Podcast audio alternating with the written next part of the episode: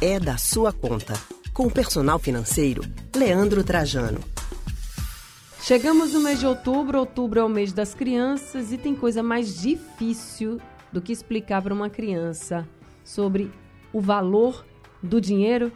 Já tentaram? Olha, se você tem criança em casa, esse assunto é da sua conta e Leandro Trajano, nosso personal financeiro, já está com a gente para trazer as orientações, né?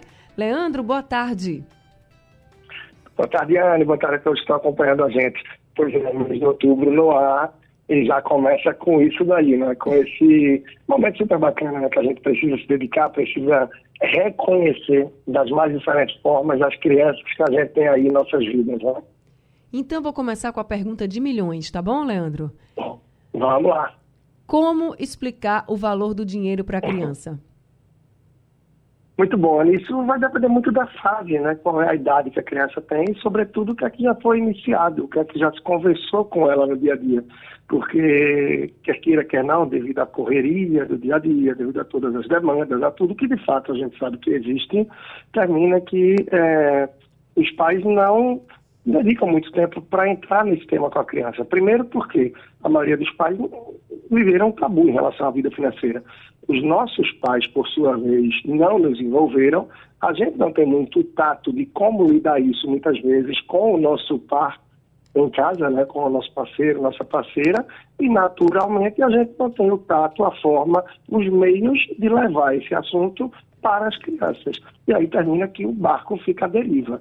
Então, isso vai depender de um assunto desse sentido. O assunto já foi iniciado. Como é que se trata com essa criança, desde mais nova, ou a depender da fase que está, quando se vai num centro comercial, no shopping, se quer isso, se quer aquilo, se pede coisas, como é que se depara com situações do tipo que se organiza, que se fala, explica como funciona esse negócio do dinheiro, né? Só para finalizar essa parte, é muito comum os pais que dizem, ah não, papai e mamãe tem que trabalhar porque tem que ganhar dinheiro. Ah, você tem que trabalhar porque tem que ganhar dinheiro. Isso todos nós corremos atrás, estamos nessa luta no dia a dia.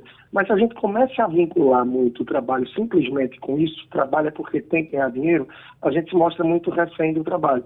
E a gente não mostra o outro lado, que a gente trabalha também porque no nosso trabalho a gente ajuda as pessoas. O que é que faz Anne Barreto na rádio e na TV todos os dias?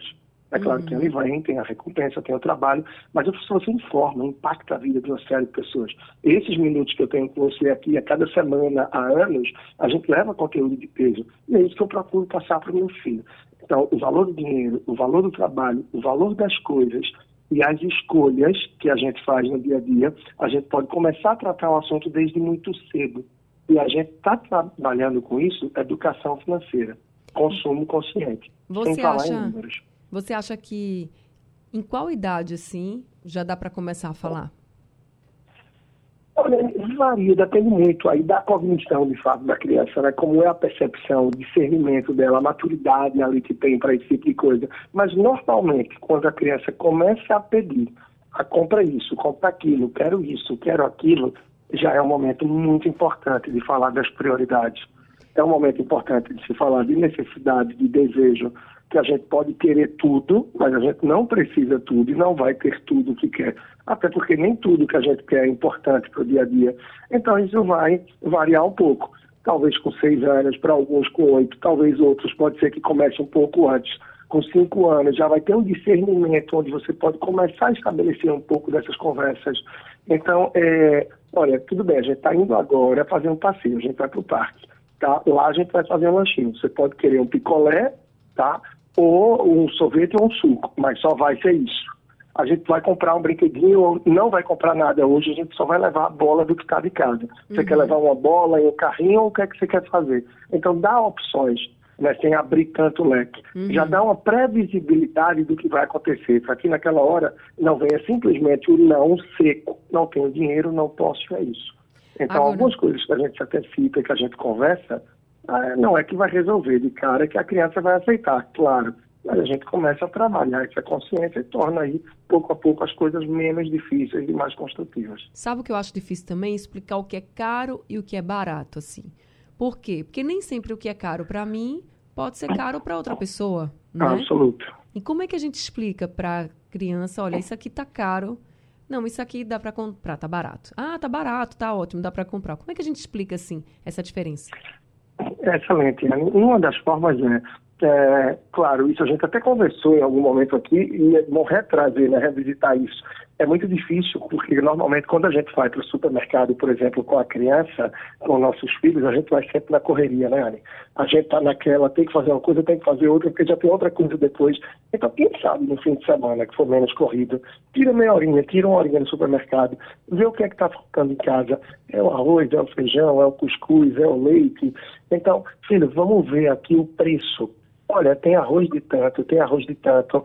Alguns a gente pode comprar o mais barato, que não vai fazer diferença. Outro, talvez, mamãe, papai, escolha esse daqui, porque a gente gosta mais dessa marca, porque a gente acha que ele é um pouco mais forte, que ele é melhor, ou que a embalagem protege mais. Olha, esse é caro, esse é barato. Então, primeiro a gente classificar essa diferença de preço entre os itens similares porque a gente vai mostrar que existe isso. E depois a gente pode mostrar também de outra forma. Olha, numa caixa de leite desse tamanho, a gente vai passar aqui um dia inteiro, dois ou três para tomar. Essa pequenininha, ela é quase o preço da grande. O que é que você acha que vale mais a pena? Essa daqui que antes de sair do supermercado você já tomou, ou a gente compra essa que vai demorar mais? Então a gente vai mostrando aos poucos que nem sempre aquilo que é menor é mais barato. A caixinha de leite, não por ser menor, ela é mais barata do que a maior. Às vezes ela tem um preço proporcional que é muito mais caro. E a gente vai fazendo essas correlações também. Imagina que você vai comprar essa bola no dia da criança, das crianças aqui, ela é 50 reais.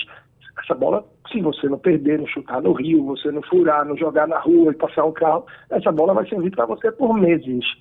Agora, você quer comprar aqui, um, sair, fazer um lanche, um sorvete aqui, isso, aquilo, mais caro, vai gastar. Será que vai ser a melhor coisa? Ou a gente pode ter mais momentos com a bola, com um brinquedo que a gente vai ter, que você vai brincar com primo, com amigos, e que vai te proporcionar muito mais momentos de diversão. Então, nem sempre a diferença de preço do mais caro e mais barato está só naquilo que se gasta. É claro que tem isso, evidentemente, aí. Mas a gente pode mostrar também na forma que a gente tira mais proveito. E que muitas vezes a gente nem precisa tirar dinheiro do bolso para se divertir e marcar boas experiências. Como a gente sempre fala, né, a minha presença, muitas vezes, sobretudo para a criança, com tempo de qualidade, termina sendo muito mais importante do que um presente.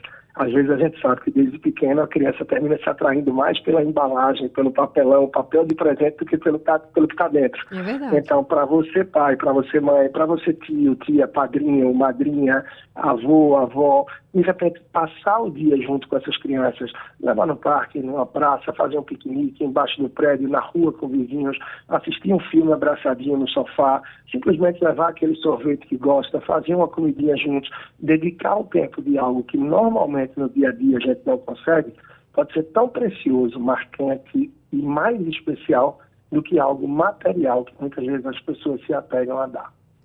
Isso mesmo, olha, e na próxima semana, que a gente vai estar na Semana da Criança, a gente vai conversar com o Leandro Trajano aqui sobre as formas de pagamento também. Cartão de crédito, Pix, o tal do débito também.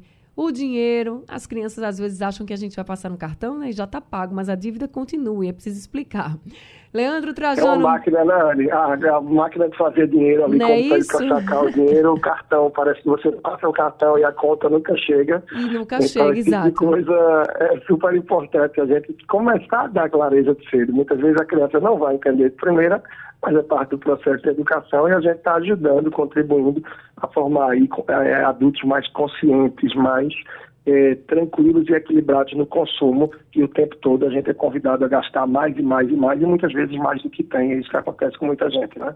Isso mesmo. Então, semana que vem a gente fala sobre essas formas de pagamento para, como dizer, para as crianças com o Leandro Trajano. Leandro, muito obrigada. Semana que vem a gente se fala, combinado? Tá bem, Anny. Um grande abraço. Estou lá no Instagram, Personal Financeiro. Quem quiser acompanhar mais de perto. E a gente está sempre com a reprise, né, deixando o nosso podcast no ar, Anny, no rádio da site, no site da Rádio Jornal, né? O site da Rádio Jornal, então, todos os episódios, todos aqui os, as nossas colunas estão no ar. Para quem quiser procurar no site da rádio, tem aí um bom histórico já e também lá no Instagram Personal Financeiro. Um grande abraço, Anny. Até a próxima semana, todos os ouvintes. Até a próxima terça, Leandro, trazendo nosso personal financeiro.